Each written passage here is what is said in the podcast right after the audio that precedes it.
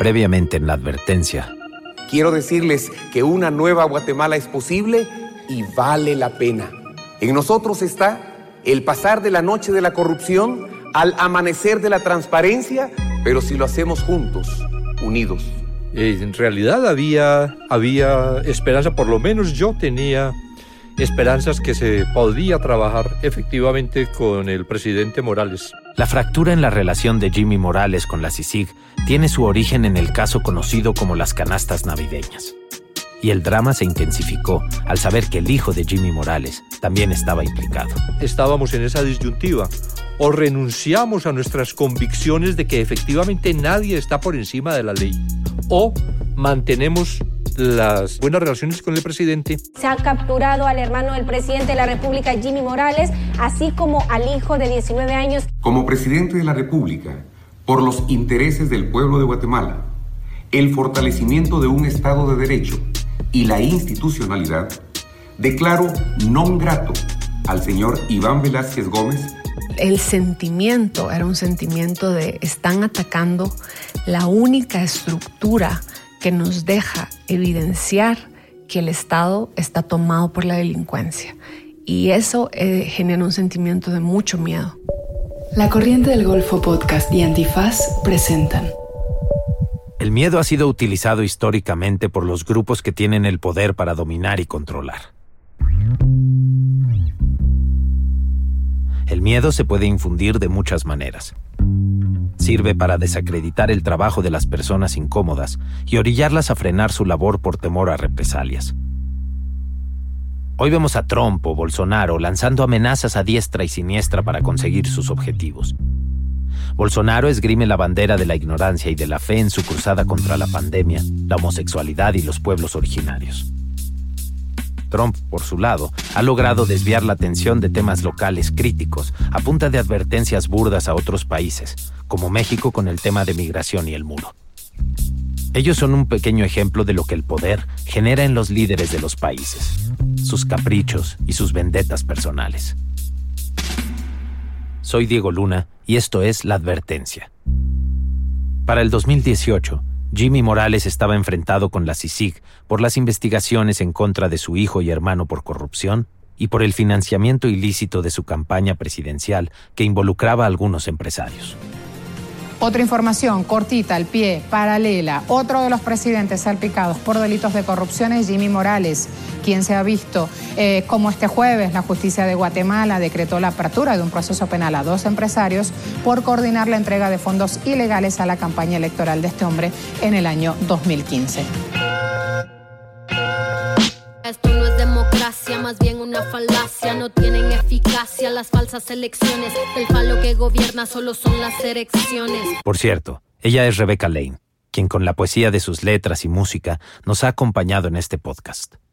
Sus dos canciones representan, y de alguna manera resumen, los sentimientos de esta historia. Son las lecciones de un pueblo sin memoria que se toma las calles pero no lee historia. La verdadera guerra no ha terminado. Los que nos masacraron aún controlan el Estado. Episodio 7. La advertencia. Uf. A ver, para entender la gravedad de, de un caso así, ¿qué significa un financiamiento ilícito en la política en términos de democracia y de impartición de justicia? Las autoridades establecen topes económicos para las campañas. La ley ordena que no haya financiamiento anónimo.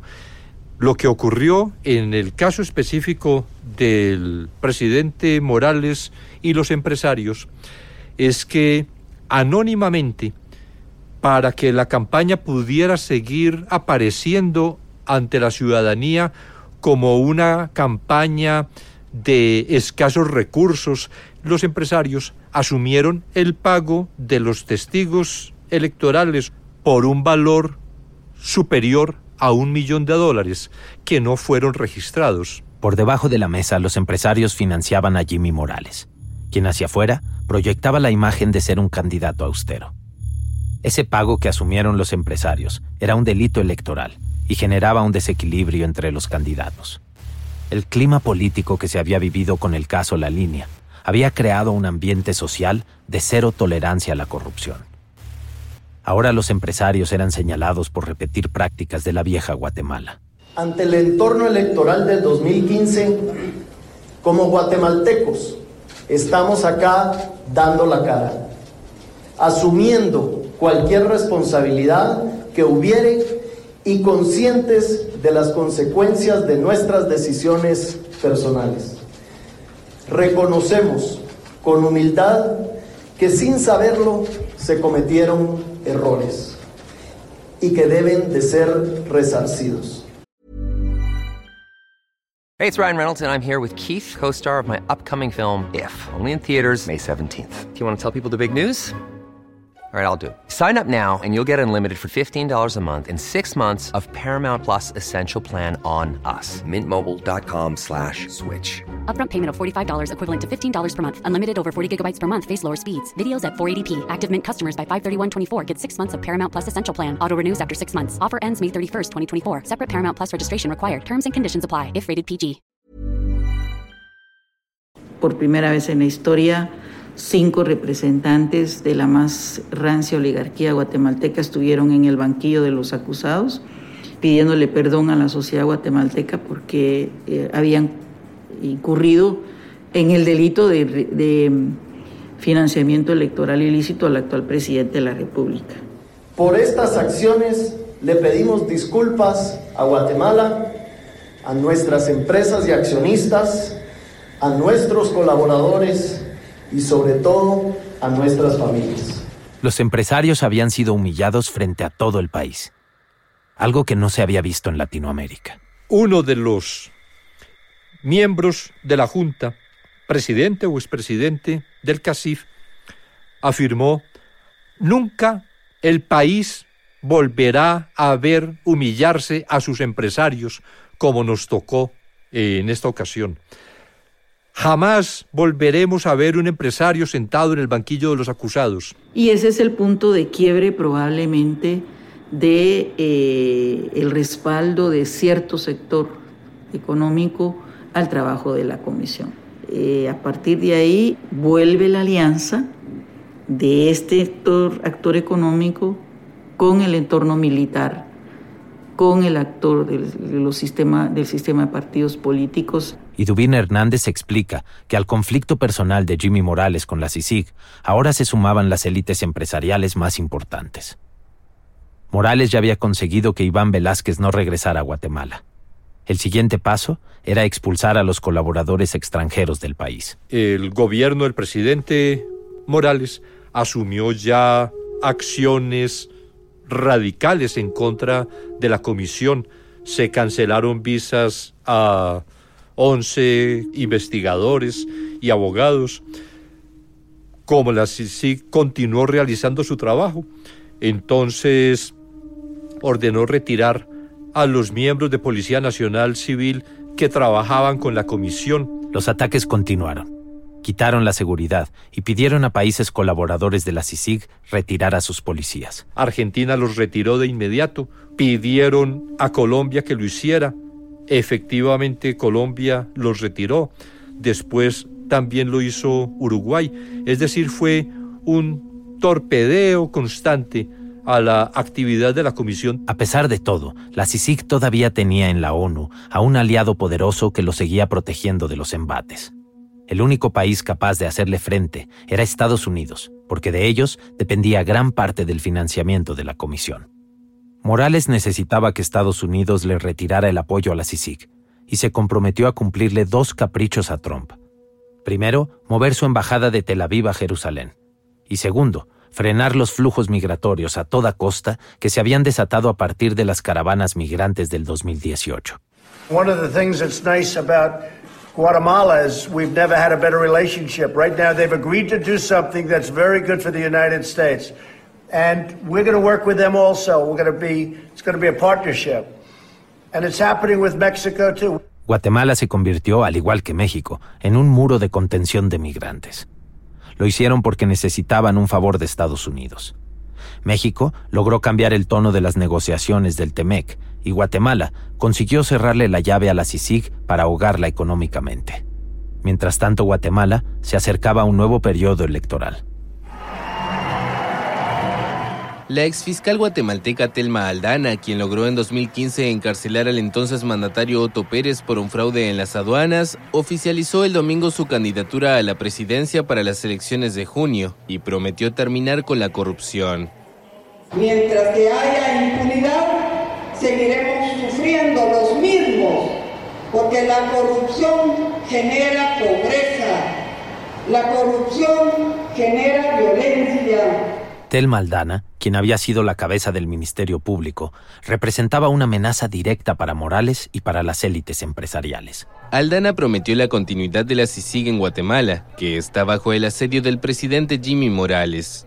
En 2017 y todavía como fiscal general, Aldana y la CICIG pidieron investigar al actual mandatario por sospechas de financiamiento ilegal en su campaña de 2015. En 2019, las encuestas ponían a Aldana en los primeros lugares. Sin embargo, poco tiempo después de que se registrara como candidata, un juez gira una orden de aprehensión en su contra y eso la obliga a abandonar el país. Ese juez actualmente está siendo investigado por recibir sobornos vinculados a esa acción. Evidentemente hay una persecución en mi contra para impedir mi participación eh, como candidata a la presidencia de Guatemala en el próximo proceso electoral están haciendo uso de todos los mecanismos que tienen a su alcance porque tienen temor de que yo participe en ese proceso electoral. Entonces, mm, el presidente Jimmy Morales está usando el aparato del Estado en mi contra. El presidente Jimmy Morales es el responsable de mi integridad física y de velar porque la participación en el proceso electoral sea libre, sea democrática. Los embates de Morales rendían frutos. Demostraban que el autoritarismo se puede reconfigurar muy rápido. Había expulsado a Iván Velázquez y a los fiscales internacionales. Contaba con el respaldo de Estados Unidos para acabar con el financiamiento a la CICIG. Era un hecho que no le renovaría el contrato a la comisión. Y Tel Maldana estaba fuera de la jugada.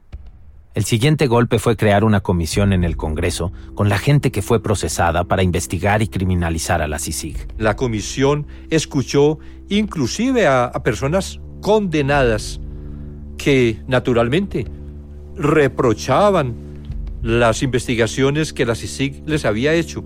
Y en todo esto patrocinados igualmente por el presidente Morales que tuvo el atrevimiento de realizar una audiencia en la Casa Presidencial a la que invitó a varios procesados y condenados por la justicia guatemalteca, casi como en un acto de, de reivindicación de estos delincuentes. Morales mandaba un mensaje contundente.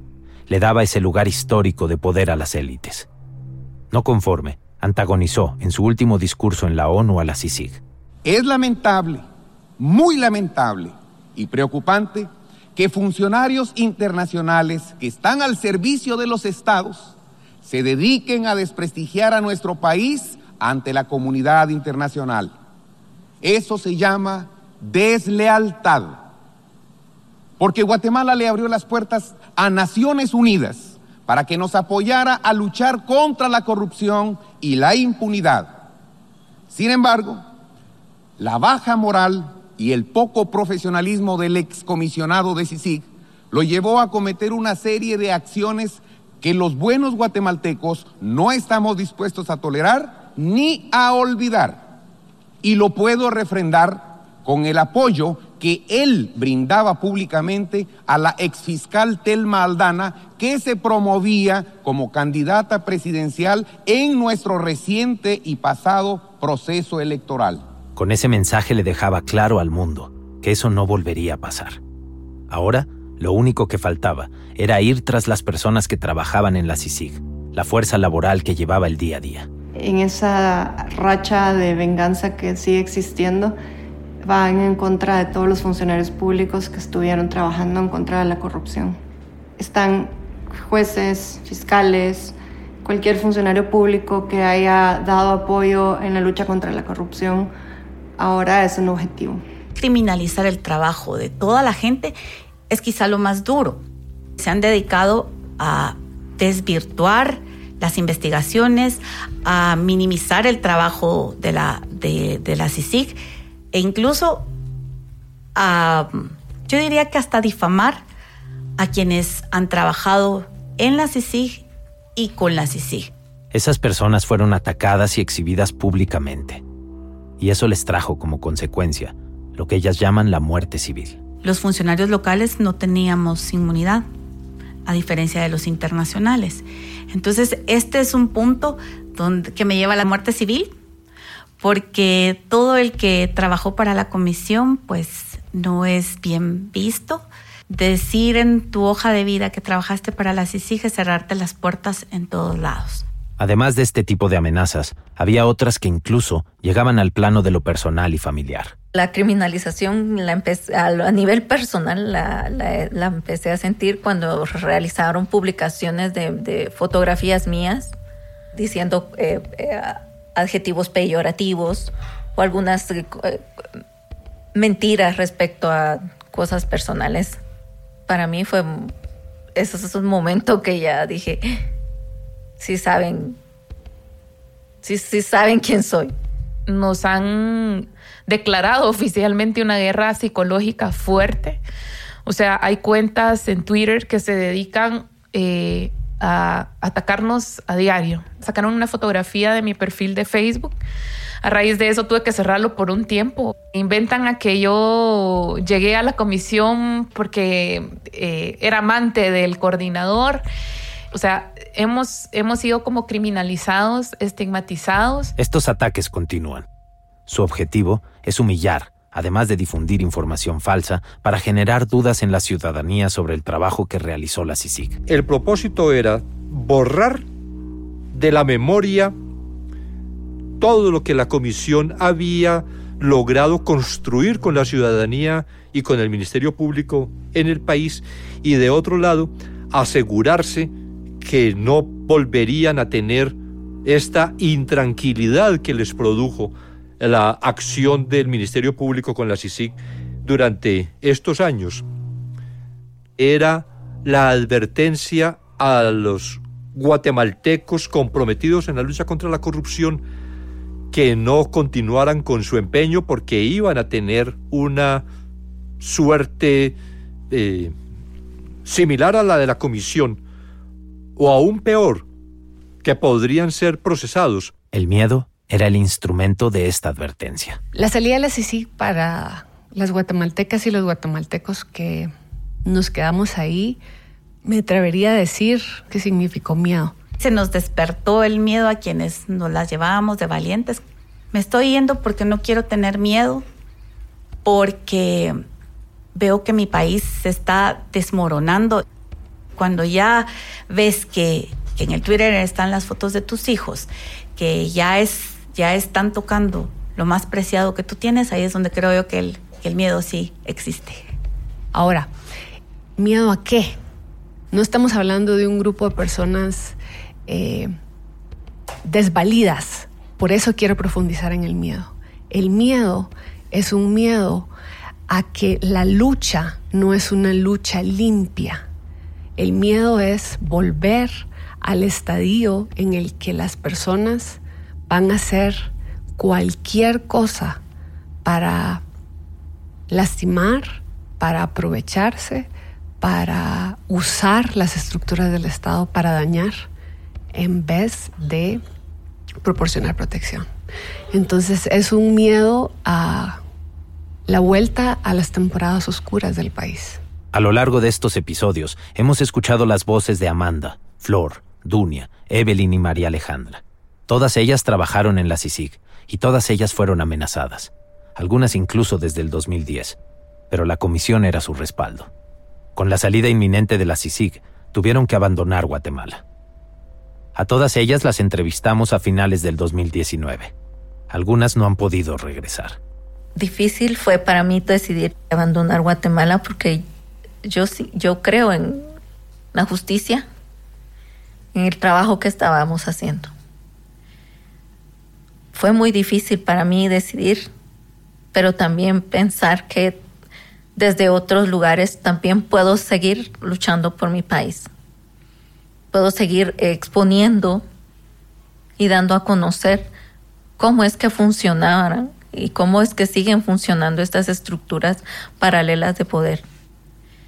Sí tengo miedo, pero a la vez no, porque los he visto, los he visto sentados detrás, entonces sí, sí se puede atacarlos, sí se puede combatirlos, sí se puede llevarlos al, al, al sistema de justicia y juzgarlos y que sean condenados. No quiero olvidar a estas mujeres que nos han acompañado en este viaje. Lo han dado todo y han probado que existen alternativas para tener otra Guatemala. Fueron ellas principalmente las que trabajaron hasta los últimos días de la CICIG. Si pudieran, seguirían ahí, al pie del cañón. La salida de la CICIG deja un vacío y ahora queda una disputa por la narrativa. Es la narrativa de quién va a contar qué y cómo será recordado este esfuerzo para acabar con la impunidad. Este esfuerzo logró muchas victorias de la mano de la ciudadanía que se volcó a las calles indignada. La forma en la cual podemos contribuir es rescatar este lado de la historia, que probablemente van a querer silenciar. Porque para mí, para nosotros, es importante voltear a ver, recuperar y conservar los esfuerzos de quienes se entregan por una causa más grande.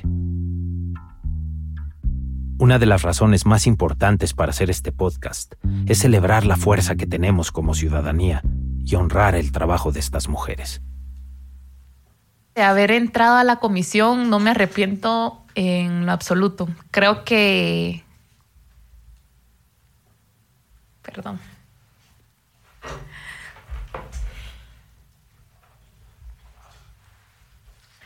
Creo que la convicción de de un verdadero Estado de Derecho, de una eh, justicia en el país, es lo que me llevó a tomar la decisión de estar ahí, a pesar de, todo lo que se vino. Y mm, yo creo que todos soñamos en grande y todos soñamos en, querer eh, ver una Guatemala más justa no me arrepiento de haber puesto mi vida y mis conocimientos a disposición de la lucha. Eh, no será la primera vez ni será la última. Eh, lo que me da miedo es que cada vez se va a hacer más difícil poder darle golpes a la estructura criminal que tiene al país sumido en ese miedo del que, del que todos padecemos.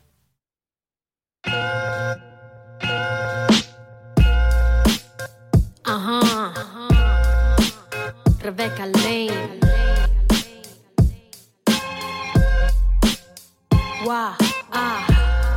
La advertencia, una serie documental narrada por Diego Luna, producida por Miguel Pulido Diego Luna y Ricardo Giraldo.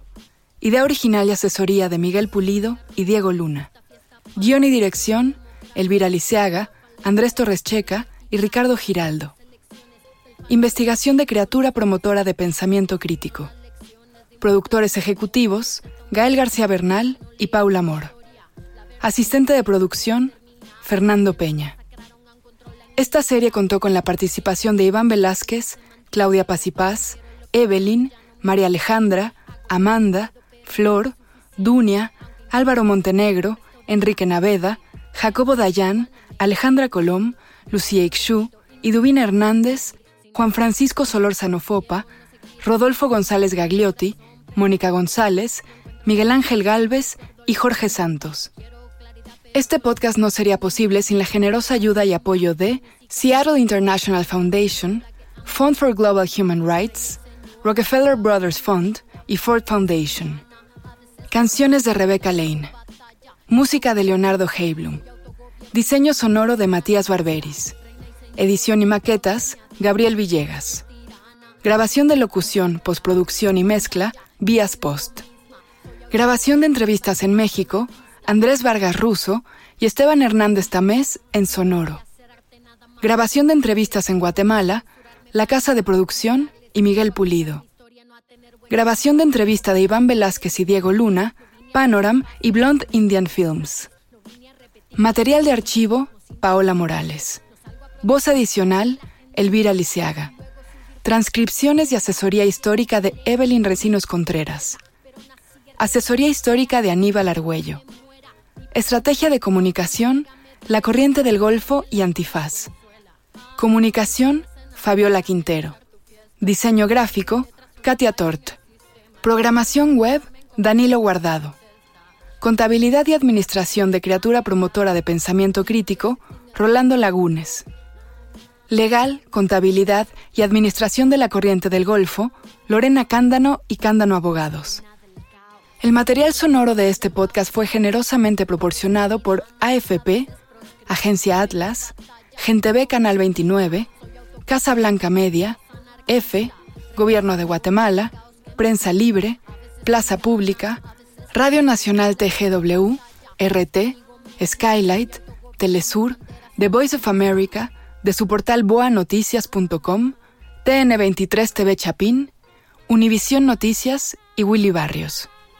Queremos agradecer a Elena Hofbauer, Arturo Aguilar, Ricardo González, Jimena Andión, Rosana Ramírez Daggio, Kisa Terrazas, Enrique Naveda, Kate Doyle, Ana Yancy Díaz Cortés, Pamela Yates, Juliana Sá, Jairo Bustamante, Gustavo Mateu, Rodrigo Guardiola, Tania Ornelas Domínguez, Gabriel Asensio, Carlos Esteban García, Lucía Arcila, Ezequiel Pinedo León, José Zamora, Taila Belladamsky, Totopo, Israel Espinosa, Sergio Silva, Byron Vázquez y a todas las personas que nos apoyaron para realizar este podcast.